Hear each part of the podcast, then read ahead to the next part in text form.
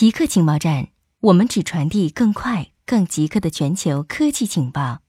推特准备删除不活跃用户账户。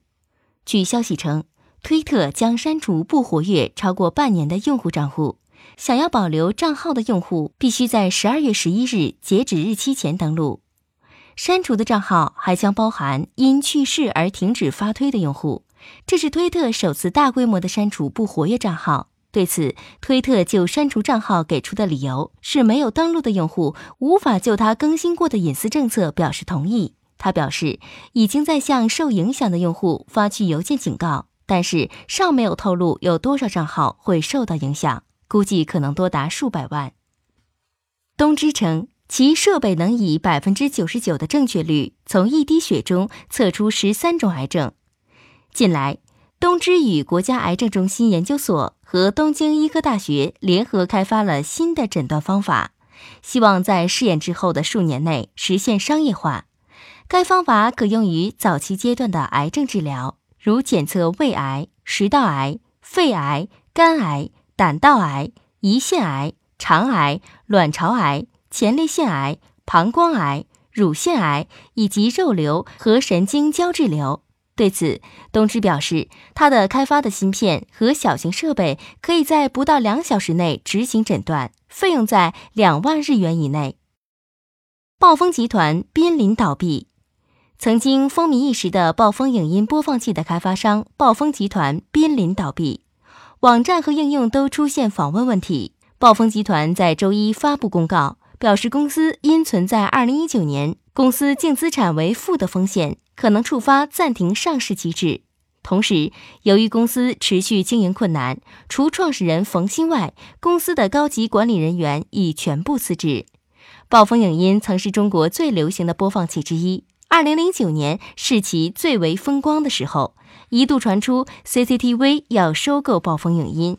它于二零一五年上市，其市值一度超过四百亿元，但之后开始走下坡路，在经营上出现一系列失误。二零一九年七月二十八日，公司创始人冯鑫因涉嫌犯罪被捕。八月二十九日，他被列入失信被执行人名单。大脑如何将信息转化为记忆？大脑信息处理发生在通过突触连接的神经回路内，突触的任何变化都会影响我们记忆事物或对某些刺激做出反应的方式。利用突触可塑性可以操纵这些神经回路。该过程中，某些突触会随着时间的流逝而增强或减弱，具体取决于神经元的活动。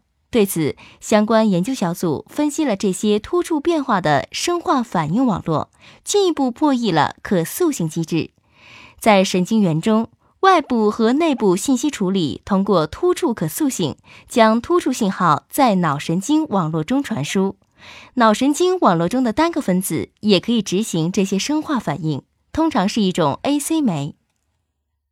自动驾驶普及后的人类驾驶，不到十年前。无人驾驶汽车似乎还只是科幻小说，但现在一些大型科技公司和汽车制造商正在世界各地的公共道路上测试无人驾驶汽车。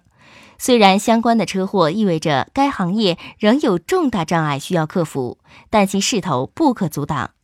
根据不同的分析，到二零三零年，百分之四十到百分之九十五的汽车出行将由自动驾驶汽车完成。多数预测表明。自动驾驶汽车将导致数以百万计从事货运和客运的专业司机大批失业，但其他分析显示，这些失业危机大多数要到二零三零年才有可能感受到，而新的就业机会将会缓解这种情况。固定时间，固定地点，我们下次再见。